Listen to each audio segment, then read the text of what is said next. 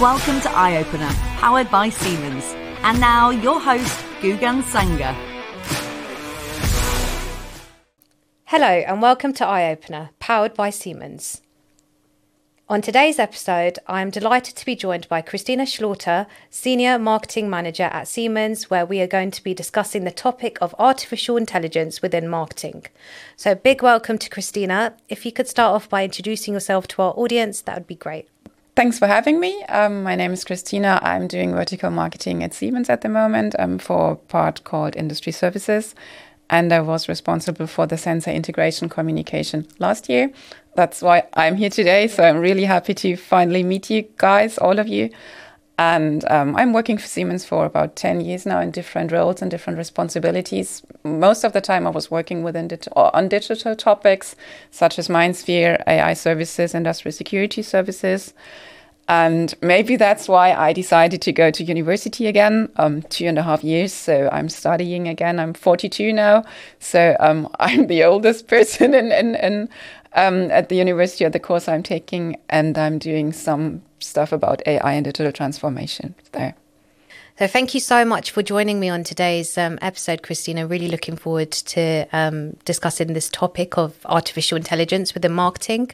Um, and I just wanted to touch on what you mentioned. So, you said that you recently went back to university to study.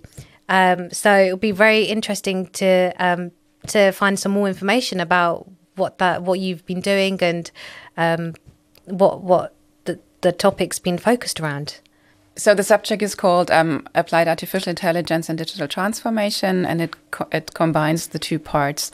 So we do AI, like how to program code, for example, Python using, Python, and we did a small project last um, semester with a small company in Germany, um, trying to optimize their processes using AI, which was really really interesting.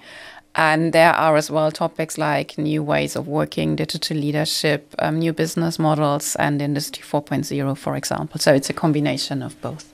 Yeah. Which makes it really interesting. Yeah, I was going to say, well, this whole, if we think about into today's society with artificial intelligence, it has it's changed the way we operate, especially in the working environment, personal.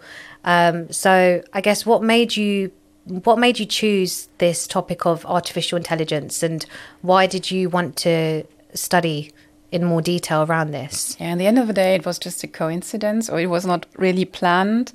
Um, my profession changed. I, I, did marketing and communication for about 15 years now. Okay. And when I started, we did like press releases, we organized events and stuff like that. And that changed. And I'm more a fact based or fact oriented person. Yeah. And you know that better than I do. If you do social media, it's more based on emotions. Mm. Um, and this is not kind of, this is not really what I am. And my job was always to prepare a stage for a CEO or whoever um, in the background. And now the job changed, like we influencers. Yes. And this is something I'm, I'm not sure if I'm comfortable with that. This is one reason, so that my my job perspective changed or the role changed I'm doing. Yeah. And uh, the other way was just, I was curious. I mean, AI is the topic at the moment, or the topic that that is changing almost everything, like the way we work, the way we live, societies, business, everything. Yeah. And when I got the opportunity to go deeper into that topic, it was it was just an yeah a chance I, I, I decided to take, and um, I'm happy I got the opportunity to do so, and that Siemens supported that. So I got the opportunity to work part time for one year and to combine that with my day to day business. So I'm really happy about that. So I was going to touch into um, Siemens, you know, in the Siemens world. So you know, you're studying and you're doing um, this um, topic around AI. Um, how has that changed, or maybe impacted your day to day role within Siemens? It was really interesting because I got kind of an external perspective on my company. I mean, I'm working within Siemens for 10 years now, so I got a different perspective. Yeah. And it was really interesting that the two, my day to day business and what I do at the university, really linked together. So I learned things at the university in theory, which I already did at Siemens, and the other way around. And for me, this was it was perfect cooperation, Ergänzung. I don't know what's that in English, yeah. but it it um it it worked really well together. And it was interesting to to see what we did at Siemens. We did good stuff, we did bad stuff, which was which is not recommended. Yeah. So it, it really got hand in hand. So it was really for me, it was really uh, it's an amazing experience. Yeah, I was going to say it's it's just a perfect combination. Yeah, it feels like the, yeah yeah, yeah is, you yeah. know that yeah um, uh, the timing of uh, the, the fact that you're learning about this artificial intelligence it goes hand in hand with the way marketing has evolved as well. So it's relevant to the role that you're doing within Siemens, right? Because this whole topic of AI is changing the way we operate. Yeah, we had one topic um, about social media marketing as well. So I learned the theory, and um, we do that. Um, I do that in, in my, my, my daily business, and I um, decided to write my thesis within the field as well. So yeah. Perfect. Um, so just uh, just leading into um, so you mentioned your thesis that you're um, that you've that you've been writing. Um, it'd be great to find out some more information around uh, w- what you're writing about and the topics and um, well, it's, it's yeah, it's it's still a working title, so it's not okay. finalized. Okay. Um, but I try to to have a look at how you can use intent data within social media advertising. Okay and I think I have to explain a bit further what is our uh, intent data. Yeah. So this is it's AI based. It's an algorithm called BIRD, which I really like the name because it's because it's an abbreviation, but I like the name kind of. And it's using um, traces you leave when you research a topic on the web, okay. and they can like analyze these data and they can tell you exactly when a customer is interested in a new topic. Okay. And this is what I, it, it's really for me, it's amazing because you know the right spot when a company enters the buying stage and you could use that for, for advertising. Just a, a, short example when you for example a small company researches a topic just as an example for example a small company starts um, with the digital transformation and then the employee employees will start to do some research on that. They will go to websites, read white papers, listen to webinars or podcasts, yeah. and this intent data um, can analyze that and can tell um, another, for example, Siemens, if this if the new company is interested in a topic. And this is, I think, it's amazing. And we, what I do in my thesis is try to combine that with social media advertising. Okay. So we do LinkedIn advertisement and compare demographic audiences with the um, intent data audience and to see which one performs better. And at the moment, well, it's it's really successful in the US okay. because the data data security stuff is different there. I'm not sure if how it will work in in Germany. And what is special, I mean, as I said, I'm working within the field of services, so I'm not sure how it will work for services. So um, this is what I try to find out. And while you've Senseye, you are part of that as yes. well. We are using predictive maintenance as, as, well. From your perspective, Christina, what role does artificial intelligence play um, in this whole concept of digital transformation? Well, from my perspective, data is the future and is I think it's the game changer at the moment. It's the most disrupt- disruptive technology we have since the invention of the internet. Um, the, the basic idea of AI is not new. So um, the first theories were made by Alan Turing in the 1950s, but it did not really succeed because data was not available. And now with IoT and you know connected devices and the new storage capabilities, new IT equipment, stuff like that, we have the opportunity to use these data, and AI can really perform um, better on that. And I mean, AI is something we use in our daily life everywhere. I mean, your smartphone is based on AI, you know that, or your Netflix account, your Amazon account, whatever. It's it's all based on AI, so it's nothing really new. But what I think, what is now coming up, that industry um, can use it in a in a more an, or in a better way than they did in the past, and I think there's a lot of potential. Um, saving energy, saving costs, optimizing processes, like supporting um, employees um, with AI. And to go one step further, I mean, what, what I think the next big topic is robots or smart robots. Um, what Elon Musk is working on at the moment. I know he's kind of a controversial person, but um, he's he's a visionary. So yeah. um, I think this might be the next big thing. So, yeah, yeah. I mean, well, the thing is, you touch on this topic of robots. It's very interesting because you're seeing this take place in a lot of, um, I want to say, factories. Especially if we if we focus on one industry, automotive. Yeah. you know, you have all these robotics who are essentially doing the process of when it comes to creating a vehicle you know doing all of those technical elements which are combined we we kind of take this whole thing for granted because it's just given to us and we drive the car but all the whole process beforehand in the warehouse which has taken place these robotic machines do it for you so this is why I say you touched on this whole point of improving efficiency yeah. and th- just the whole process, making it easier. It, it's making, is I it? think, it making it easier, yeah? yeah. And you can collaborate in the future. You can even do that today. I mean, in the past, you had those robots in a kind of a cage. I don't know how to say that. Um, but now they're, they're um, these smart robots where you can like work directly and humans yeah. can interact with them. And you know that humans don't have to lift heavy heavy weights anymore in the future, stuff like that. So um, yeah, another interesting topic we're touching here. Um, and I guess you know from from your personal experience, is there anything? So we we touch on this topic of artificial intelligence. Is there anything that you have been inspired by, or you've been influenced by previously before? Um, well, when I'm a, I'm a kid of the 80s, so I grew up with um, Star Trek The Next Generation. So, Commander Data, I don't know if you know him, he's an android. He was kind of not a role model. Captain Picard was kind of role model. But I mean, this was the first AI, or you know, the computer you had on the Enterprise. You just yeah. can talk to the computer, or the, the communicator devices they had, or the tricorders. I mean, this is not everything, but almost reality today. So, this was kind of, yeah.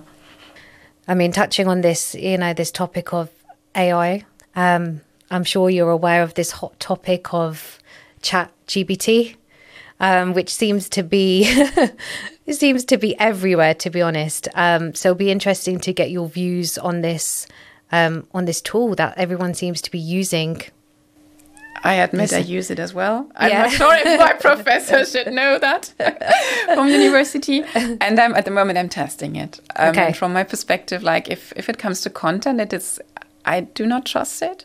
So I try to do some research on content for my thesis, and this was just wrong if I counter checked it. Okay. So um, and it's difficult because it does not tell you where the um, it it's an it or she it, or he it, I don't know, don't it, know. where yeah. it gets the information from.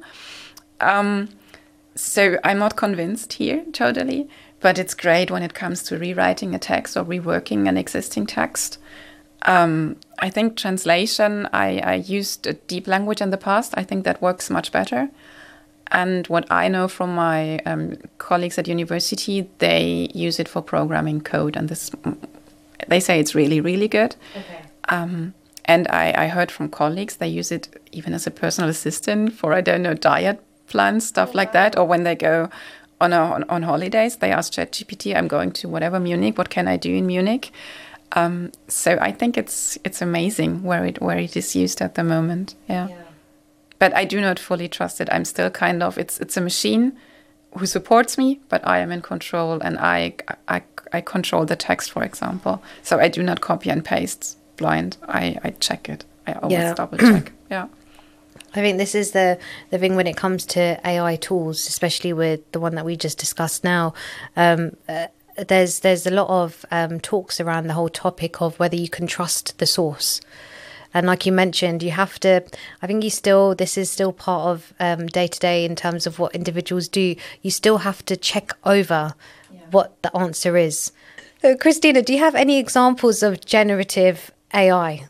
Yeah, well, ChatGPT is one example, yeah. and you know that it it can write um, articles like Shakespeare. You can tell him just write me the article like Shakespeare did. This is what I really like, and I mean, generative AI is almost everywhere. Music is a big topic at the moment. I mean, Spotify. There's a lot of music done by AI. Um, they found a way to copy the voice of Freddie Mercury, which I really like. So they yeah. can, yeah, and they found an old tape from John Lennon and they made it possible. This is not generative AI, but they they made it possible to separate the voice from uh, from John Lennon from the music itself, okay. and then they could like uh, use his voice and um, record the song again. That's what I really like. So it's I think the the ways here are or the opportunities are amazing. And generative AI is used for I think pictures as well. You know, there was one picture where they arrested Trump, but he was never arrested, or the Pope wearing a Balenciaga. I don't know how to pronounce that um, cloak, coat, okay. kind of. I don't know, but it was um, for two, three days. It was on the media, and people thought it was real. So um, this is kind of I think it's amazing. Yeah, yeah. but a, a bit of frightening as well. Yeah. Yeah, I was going to touch into that. It's it's scary because it, this this links back to what we discussed um, before around whether or not you can trust this whole source of AI and in this case ChatGPT or anything which is put onto the media internet etc newspaper how do you know that it's real or not. Yeah, I, I, think quality content becomes more and more important, or sources that you can trust, and kind of a media competence. Yeah, yeah you know that where do I get the information for, from? Is this a source I can trust or not? And this is something we all have to learn, I think, or this is something students or even at school you have to teach the, the, the pupils um, to, to, to learn that. And they are already like I don't know how to say the counter tools. So there's a tool where you can check whether the text was written by ChatGPT or by human. So yeah, it is changing. And there are things like deepfakes, for example, which frighten me as well. Okay. That you can produce a video with me, uh, with me talking, and I never said these things. So this is kind of, yeah, it, it will be will get interesting. yeah. yeah. So, Christina, on our previous episode, Ryan Falcini um, asked a question to our next guest on the show. Um, and that question is focused around how dangerous do you think ChatGPT will be to jobs in the future and what jobs in particular? Yeah. Well, dangerous is, is a strong word here. um, I mean, when new technology technologies are coming up, people were always afraid. You know, in the past, people were afraid to use cars because they thought they would die after that, and now we, we do that every day. Or when the internet was invented, you know, people were afraid. So this is, I think, a normal discussion we have at the moment. Yeah. From my perspective, AI or ChatGPT is always um, it's helping. It's just an assistant. It's something supporting me, and it's nothing dangerous. Um, I, I don't fear it personally. I think it will make my life easier because it can support me like writing short social media snippets or texts. Yeah. Or if, if I'm not, you know, if I can't find the right words, I just make a short draft and then it's reworking my, my text. So for me, it's just an Ergänzung. I don't know what's that in English. It's just, it's supporting me. So I'm, I'm not afraid. I think it will change, as I said, um, for example, in the, in the area of social media, um, it will change day to day work here and will make things easier, a lot easier. Um, yeah. Okay. No, that's a really, really great answer. Um, it's interesting to touch on that whole topic of, you know, you feel that it would essentially improve efficiency within marketing to assist with a lot of that activity which is taking place. So, from a content perspective, it will improve efficiency, but you will still need humans, you know, because you have, I'm in control or you, we have to control if what, what it does or what it prepares or what it suggests, if that's right. So I, I would never, at, at the end, it's always a human person controlling the AI. So, yeah. Yeah, yeah perfect. Um, so, Christina, if you could ask our next guest on the show a question, what would it be? well, we are um, um, in, in, in the European Union, they are discussing this AI Act at the moment about regulating AI. And I would be really interested how your next, next guest would say that I'm pro AI, but I would be really interested how he or she sees it, if, if AI is a threat or not, and if it should be regulated.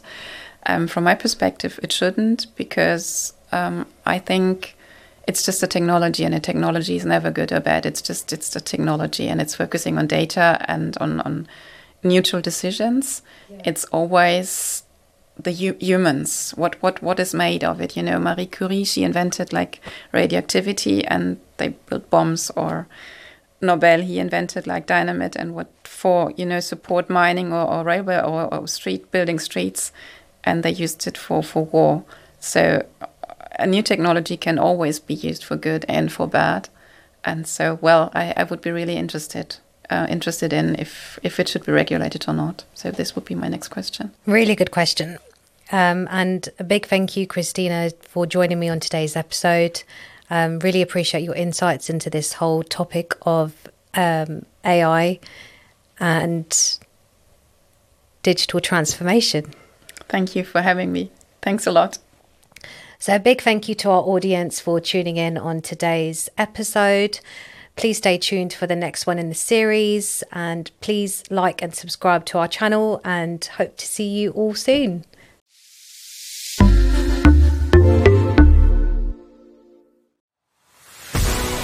To find out more, search Senseye Predictive Maintenance.